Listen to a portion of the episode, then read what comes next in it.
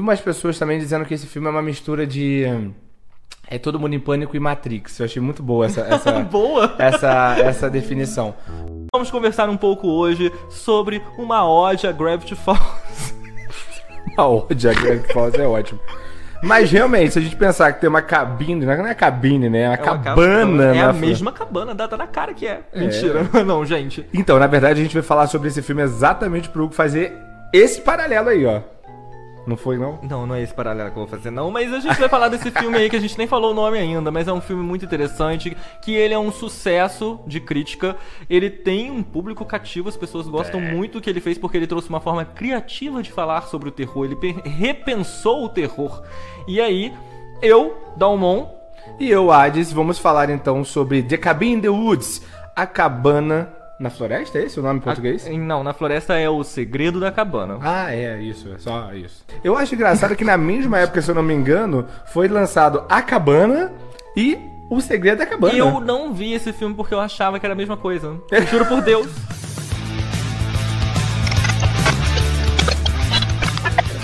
A partir de agora, você está sintonizado na Rádio Hudson. Nas ondas AM, somos quase um tsunami. Eu preciso saber. Ele parece normal, mas nós já nascemos primeiro. Aqui a gente toca o lado B do pop. E de vez em quando Apocalipse. ouvimos até o disco ao contrário.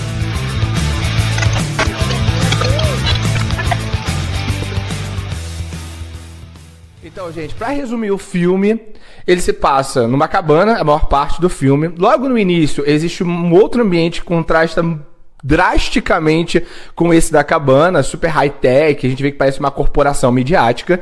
E aí, dentro da cabana, é aquela mesma história. São cinco amigos, bem marcado, né? Aquelas clichêsões, assim, de, de filme de terror, os mesmos estereótipos. Eles se reúnem nessa cabana, tem um diário, eles começam a ler o diário, e aí começa a acontecer todas aquelas coisas bizarras. No final, você descobre que tem um paralelo, que já seria óbvio, entre essa corporação ali que parece estar vigiando eles, o pessoal da cabana, e é um grande de um ritualzão muito louco. E a gente vai entrando agora nos pormenores dessa história toda, né, Dalmon? Sim, pra continuar um pouco sobre o universo do filme, ele é dirigido, né? E, e não sei se a criação Produzido também é. também, escrito pelo Joss Whedon Pelo- e por um outro rapaz que eu não lembro o nome. O Joss Whedon, que é mais conhecido, é o rapaz que fez Buffy, que eu já é amo ótimo, demais, né? Ele fez Buffy e fez Dollhouse também, que foi uma série bem menos conhecida aqui no Brasil, mas que também acaba tratando um pouco do... é, Assim, passa pela premissa do, da cabana que a gente vai chegar. É. Travessa Além disso, a gente tem dois rostos. Todo mundo que participa desse filme é um rosto que você já viu em algum lugar. Uhum. A galera que tá na corporação, a galera que tá na cabana, é um rosto que você viu em algum lugar. Mas tem dois rostos que são muito conhecidos. É o rosto do Thor Uhum, verdade, verdade. Esse aí eu conheço muito bem. e tem o rosto do Jackson de Grey's Anatomy, que eu acho que o nome dele é Jazz Wesley Williams. Joss Whedon. Joss Whedon foi o diretor de Buffy, como o Dalmon já falou, uma série que é um sucesso, é uma série que revolucionou a, a, a, indústria dos Estados Unidos, a indústria do, da, da- do entretenimento. E aí, claro que quando o Joss Whedon me fala que vai lançar um filme, todo mundo fica desesperado, querendo saber o que, que vai ser. E eu já digo o seguinte, gente, The Cabin in the Woods, que é o Segredo da Cabana, não decepcionou em nada. E a gente quer trazer a nossa visão, né? Não é diferente, não é melhor nem pior, é só a nossa. Exato. Começando já dizer, pra... é diferente sim, né? Começando já pela, pela questão do próprio Joss Whedon, é, uma coisa que eu já gosto nesse filme é que tem a característica principal dele, que é uma coisa que eu amo, que é trabalhar em cima de roteiros que a camada superficial é extremamente trash. Por exemplo, Buffy é uma caçadora de vampiros, que caça monstros, são monstros meio ridículos, e ele trabalha muito isso, só que ele traz questões místico e filosóficas pra dentro do roteiro. E vocês vão ver aqui que o Dalmon é apaixonado por esse tipo de filmes, porque a gente já fez um episódio, inclusive, Verdade. sobre Swiss Army Man, que é o nome em português. É um cadáver pra sobreviver. É o segundo episódio, se eu não me engano. Não, é o terceiro episódio. E a gente fala justamente disso. Eu gosto muito desse tipo de trabalho, seja filme, seja livro, série. Eu acho incrível. Se não me engano, o nome do episódio é o filme que o Harry Potter morre. É isso mesmo. É muito bom. As- é, depois ouve esse daqui, depois ouve esse, depois você ouve outro e vai dando o stream pra gente. Exato. Porque esse tipo de história, o que geralmente faz é o quê? Você assiste, se diverte com a camada superficial, no entanto, você vai se aprofundando sem perceber dentro da mensagem deixada pelo filme, dentro dos arquétipos construídos dentro do filme, você vai se entregando. Quando você menos espera, você escorregou e já era. Você tá lá profundo num, numa, questão, coelho, é. numa questão filosófica que você tá assim, caraca, mano, pesado. Então, a, primeiro que o Joss Whedon traz propositalmente uma reflexão para quem quer refletir, para quem não quer é só para rir mesmo, sobre os estereótipos do cinema e os estereótipos principalmente dos filmes de terror. Ao longo, logo no início do filme, ali, ao longo do começo do filme, do desenrolar da história, a gente só vai realmente absorvendo, a gente só vai rindo porque, pô, você vai vendo que é o mesmo estereótipo, né? A loira, Mas o é, atleta, é o cara que é meio burrinho. Mas é interessante que essa construção da, desses arquétipos, eles não acontecem por acaso, não é tipo assim, esses personagens, eles não são assim eles se tornam assim. Na verdade, logo no início do filme, a, a, a, as cenas acontecem de maneira que mostram a subjetividade desses personagens como pessoas intelectuais. Eles são estudantes de sociologia, eles discutem sociologia, e aí, à medida que o filme vai desenrolando, eles vão se tornando esses arquétipos. A, a menina que, sei lá, é super genial e namora com um cara que estuda eh, sociologia e os dois têm uma discussão super cabeça, ela começa a se tornar aquela burra meio safadona, sabe? E aí o, o garoto que é todo inteligente, que estuda sociologia, ele começa a se tornar aquele arquétipo do atleta é, do time de futebol, que é sempre aquele cara meio brutão, meio burrão, que é aquele, aquele, aquele clichê mesmo de filme, sabe? E isso que é interessante, né? Eles começam a fazer parte de uma dinâmica que eles começam a reconhecer porque a partir de algum momento, todo mundo sabe que tá num filme de terror. Tem até um filme que a gente viu ontem aqui, depois Sim. a gente ainda vai falar sobre ele. Que em algum momento as pessoas falam, gente, quem é que vai falar que isso aqui é um filme de terror? Sim. Eu acho que todo mundo que tá passando por uma situação meio de, de, de filmão de terror assim, se reconhece. Entende Sim. que aquilo ali tá acontecendo. Gente, isso aqui parece coisa de filme de terror, mas né? É, mas é legal porque a personagem que vai é, entrando naquele estereótipo da pessoa burra, né? Da, da, que infelizmente tem um estereótipo de uma mulher burra sempre nesses filmes ela que vai entrando nesse estereótipo da mulher burra, as pessoas começam a reparar que é, ela tá mudando, mas ela mesma não repara, porque, tipo, ela tá ficando burra, ela emburreceu. Então, é, é, só que aí vem um pulo do gato. Enquanto isso tá acontecendo, aquela corporação lá do início, ela volta a aparecer durante várias cenas, é, é, um, é intercalado o filme. Fica de... muito claro que eles estão controlando aquela não, situação fica completamente ali. É. claro, eles usam o termo diminuição de cognição, eles fazem exatamente. um trabalho de quim, químico, né, que é, é pra... Debo... É péssimo, gente, mas assim, para debochar isso, essa parte é um pouco complicada. Mas para debochar da, da, da questão da burrice, a burrice vem com a tinta loira do cabelo. Ela passa a tinta loira no cabelo e aí a, química faz com que ela emburreça, que ela tenha uma perda cognitiva. É um produto químico que tem uma. É, assim, a, a, corporação é gigante, então tem uma equipe de química. É, gente, é um negócio surreal. E assim, a gente não pode também achar que Joss Whedon fez isso é, de uma forma irresponsável. É para ser crítico é mesmo. Pra ser crítico. É para mostrar como a gente está lidando com esses, com esses estereótipos há tanto tempo e qual o papel que ele tem aí nessa história toda. E aí, a minha análise, que eu queria começar por conta desse gancho que o Dalmon deu, é exatamente de como a gente vai assumir nesses papéis quando a gente está dentro desse mecanismo que o próprio Dalmon falou que no final se resume a esse ritual, né? Esse ritual. A gente assume papéis quando a gente se encontra em algumas em algumas em determinadas situações, quando se identifica e às vezes de uma forma completamente é, sem perceber ou imposta né? A gente às vezes se coloca nessas posições de, né, ou seja, de, de, de submissão, é. porque a gente está ali sendo oprimido por aquela situação ali. O papel social, né? Que a partir do momento que alguém te diz que você é um professor, aí você passa a se comportar como um professor. Uhum. Se te diz que uhum. você é um policial, você passa a se comportar como um policial. Você passa a assumir aquele papel a partir do momento que alguém, que, que um grupo te, é, é, te coloca naquela posição. Você se aceita naquela posição e o grupo te coloca naquela posição. Eu acho que aqui, nesse ponto, dá pra gente caminhar com duas, duas paralelas, né? É, duas paralelas que eu digo duas análises paralelas. Uma, acho que é a questão social, que o Joss Whedon tá fazendo uma para mim, uma baita de uma crítica social. E a outra é a questão ritualística. Eu vi, uh, tava dando uma lida na internet, uma galera é, voltada para a questão de, de ocultismo, de misticismo e tal, falando sobre a, a questão do ritual em si, né? Desse, desses papéis que são é, impostos à ritualística. A quantidade, inclusive, de cinco, existe aí o um número místico, uma coisa assim. Cada um é, exercendo o seu papel ritualístico sacrifício, porque né, é um filme de terror, não precisamos nem falar que é spoiler, que as pessoas morrem, né? Esse sangue é usado para nessa ritualística para alimentar o que seriam esses monstros, é isso? É, esses monstros na, na minha concepção é uma referência aos titãs. Que tem aquele, Sim, a, aquele mito do, de que os titãs foram adormecidos e eles se encontram meio que no centro da Terra, meio é, é, por baixo da Terra. E se um dia eles, eles despertam, a gente roda. É, para quem então trabalha com essa questão de, de misticismo, de, de, de, coisa, que trabalha com essa, com essa vertente mais esotérica, é, quem leu sobre magia do caos, se vocês se interessarem a ler sobre essas coisas, a gente lê sobre tudo isso também um pouco, porque tem muitas questões filosóficas que vão se, se cruzando nesse sentido.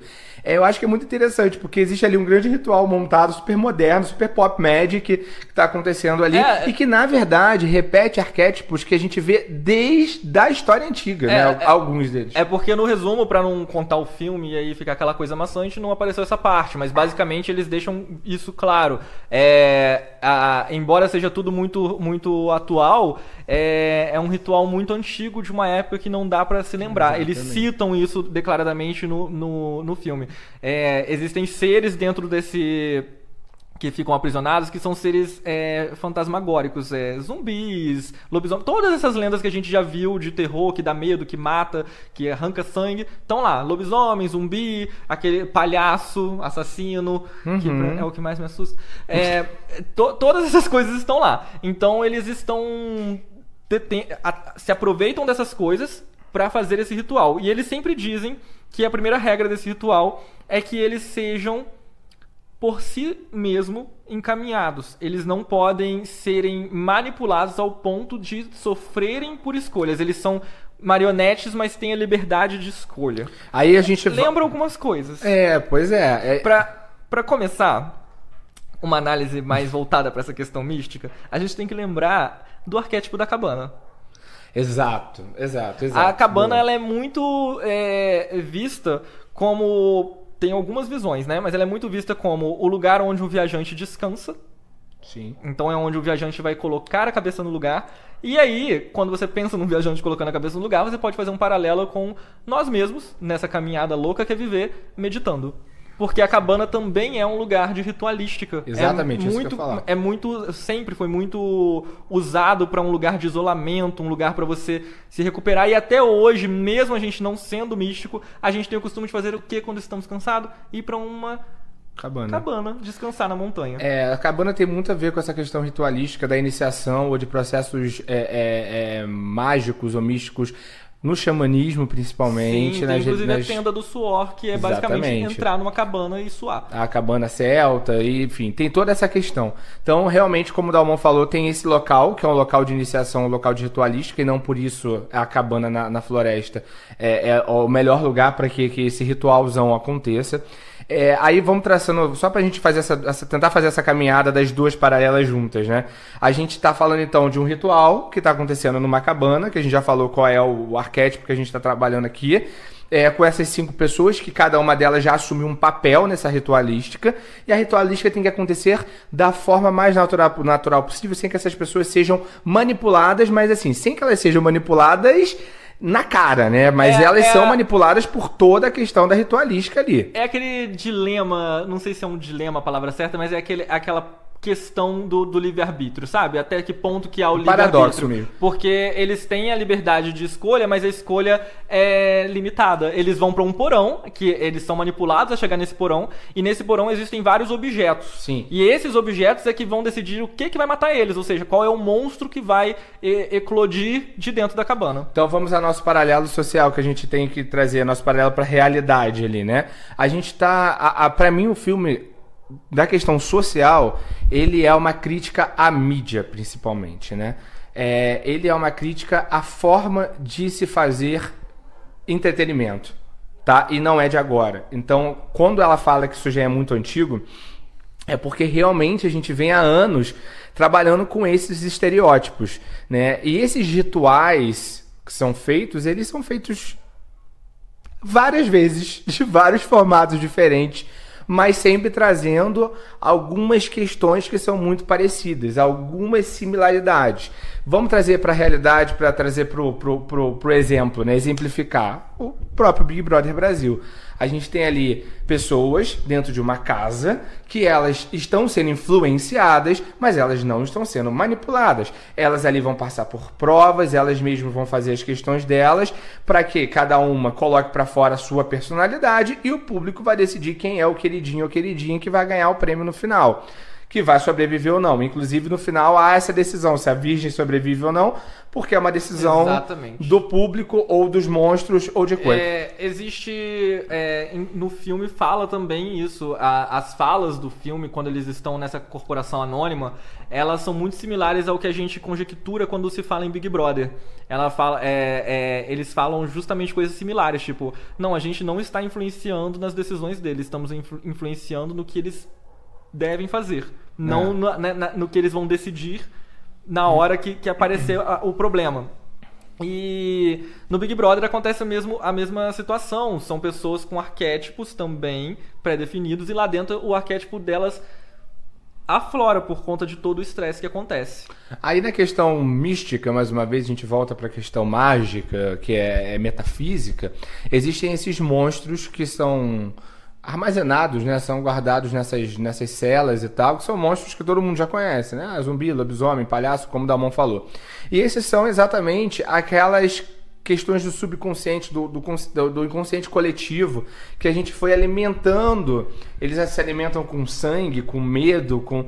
Mas é exatamente isso. A nossa energia vital, como, como humanidade, como coletivo, alimenta esses seres que estão dentro da sua dentro da sua energia ali, dentro do, do ambiente energético, sei lá, você pode acreditar da forma que for, mas para algumas culturas esses seres eles existem em algum plano de existência e eles são alimentados exatamente pela ideia de que eles existem, né? Se a gente pensar que várias é, civilizações têm seres parecidos e às vezes essas civilizações não dialogaram, não haviam dialogado entre si, você vê que está no imaginário, do, no subconsciente, no inconsciente coletivo, na verdade, e está sendo alimentado exatamente por esses sentimentos. É o bicho-papão, é a história que é contada desde muito tempo pela avó, pela mãe, para colocar medo na criança, para que ela não tome determinado caminho dentro do bosque, né? Como o lobo mau. É o bicho-papão que mora ali, exatamente. É o homem do saco, que está ali também para proibir que alguma coisa seja feita. Então, a gente vai alimentando isso com os medos, com os receios, com, com, a, a com o sangue, né? Que é quando fala de sangue, fala dessa coisa de morte, dessa energia vital também que a gente desprende para falar daquilo ali, né? Então, tem esse lado. E tem o, outro lado também, que é a gente, quando a gente traz esses, esses monstros né, para a realidade, o que, que eles são? Eles são nossos sentimentos mais primitivos e que a gente alimenta quando a gente está o quê? Assistindo exatamente a essas questões. Eu não estou dizendo que a gente, ai meu Deus, eu sou mais evoluído porque eu não assisto. Não! A gente está falando de coisas que são muito é, é, inerentes à nossa, à nossa existência mesmo, né? Que é aquela coisa da raiva que a gente sente do, do cara que tá lá dentro do programa fazendo certa coisa. A gente, ai, que raiva, que eu quero que ele saia, sabe? Aquele aquele cancelamento. O cancelamento é um desses monstrinhos que estão ali também, né? Por quê? Porque ele vem da raiva, porque ele vem da. da é, a gente tá, começa a encarar no outro um monte de monstros, né? Ali na, naquela. Naquela relação daquelas pessoas, a gente começa a ver os monstros surgindo. Esses monstros às vezes são nossos, estão dentro da gente mesmo, mas a gente só enxerga no espelho, a gente só enxerga nesse, nessa ritualística. Então esses monstros são, estão aí já há muito tempo, são monstros nossos e que a gente vê na arte, que a gente vê no audiovisual muito, que a gente enxerga no audiovisual e que estão aí sendo já alimentados por essa mídia também, sendo usados de alguma forma nessa mídia há muito tempo. Essa é a minha visão desses dois paralelos aí. Então, para mim, caminham juntos. São duas análises diferentes que são possíveis. É, eu enxergo uma, uma mistura de, de crítica social com misticismo filosófico. É, eu enxergo muito a, o filme como se fosse. Né, a cabana significa a nossa sociedade E aí, esses cinco arquétipos que estão lá, que é a prostituta, que é a garota safada, o atleta, o erudito e o tolo e a virgem, eles são estilos de pessoas dentro da sociedade. Entende? E aí, eles estão fazendo, na, na, na minha visão ali, justamente o que você disse esses monstros representariam todo esse mal. O mal, ele é invisível. O mal sempre é invisível. A gente não tem essa... A gente é, idealiza o mal como o diabo no cristianismo, como energias negativas dentro do misticismo, mas o mal é invisível. Ele acontece de uma... Porque o mal está preso aqui nessa realidade 3D. Então, é, a gente aprisiona... Eles aprisionam esse mal. É um ritual onde esse mal fica aprisionado. E para que esse mal não saia, para que ele não seja é, liberto, um pequeno grupo tem sempre que pagar, tem sempre que ser sacrificado para que esse mal não se prevaleça em cima da terra, né? Ele não venha de, do chão, não, não faça essa eclosão. A gente vê esse paralelo até com o lance de Jesus. Ele teve que morrer para que o mal não reinasse na terra, para libertar, libertar a humanidade. Então houve ali um ritual de sacrifício quando você pensa nessa questão de Jesus. E ali é, é a mesma ideia. Então, para que toda a pirâmide social se mantenha de pé e erguida, um pequeno grupo é colocado em sacrifício para esse sofrimento, para alimentar esse monstro que está debaixo da cabana. Ou seja, é uma forma da gente manter ali o sistema, o sistema funcionando. Então eu acho que a crítica ali é justamente essa. É como que a gente lidaria como que a gente lida com esse, com, com esse grupo? Beleza, é, vem aquela velha discussão que quando a gente cita ela, ela é muito clichê, mas quando a gente analisa ela, ela é extremamente profunda, que é a dos meios justificarem o fim. Porque o final do filme é justamente a virgem, ela não ela podia sobreviver. Ela pode morrer ou sobreviver, não importa. Ela só tem que passar pelo medo.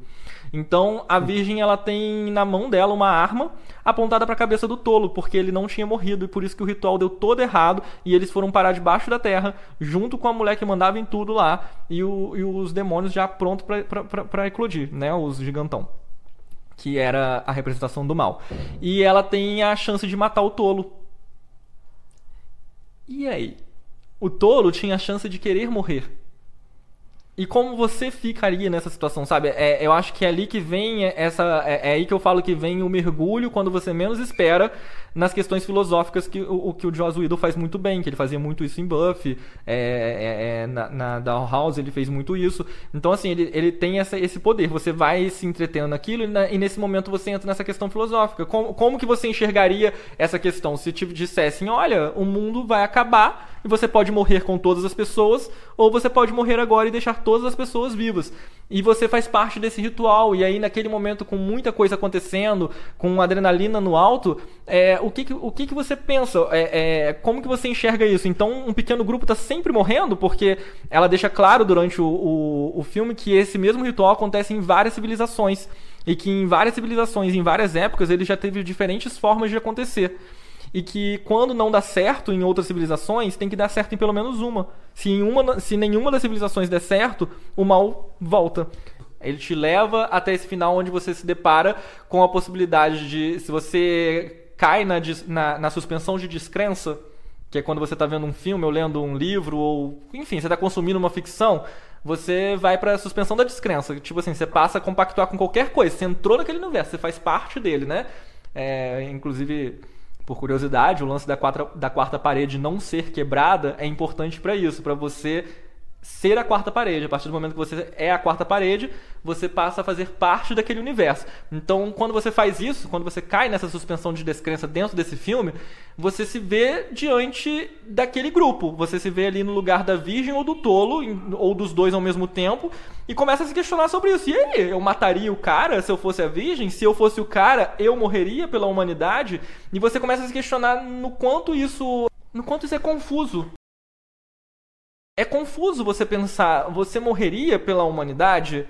Você mataria pela humanidade inteira? O quanto isso seria certo ou errado? Aí você entra na questão do que é certo e errado, porque certo e errado é muito relativo. Você pode usar algo que é considerado moralmente errado para fazer o bem e pode usar algo que é moralmente bom para fazer o mal. E aí você começa a questionar todas essas questões dentro da sociedade. Então, Eu acho que basicamente o filme é pra te dar um estourinho de cabeça no final. Se você tiver essa tendência a ter uma reflexão sobre o que você tá assistindo, você vai, assim, não tem como. Chega nesse final, você, você acaba fazendo essa reflexão em maior ou menor medida, você vai fazer essa reflexão. E também se não fizer, tudo bem. O filme é pra ser divertido. Sim, a gente mas- não tá aqui pra querer que você estoure cabeça todo não, é- dia vendo Teletubbies, não. Mas é o que eu tô dizendo, tipo assim, é, um- é uma parada que você acaba fazendo, porque você se Exatamente. envolve com o filme, chega naquela parte você se questiona E o sobre filme é isso, bom, né? né? Então- É.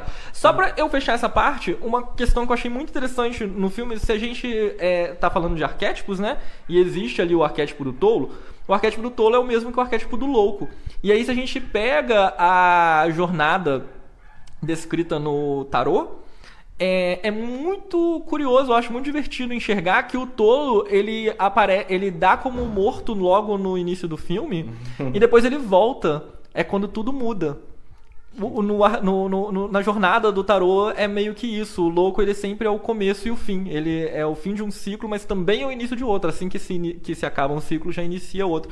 E basicamente ele faz isso. Ele acaba, mas ele retorna junto com a Virgem para construir uma nova uma nova jornada que aí é quando eles vão pra, para o fundo da cabana e descobre toda a parte high-tech e os bastidores daquilo que eles estavam vivendo.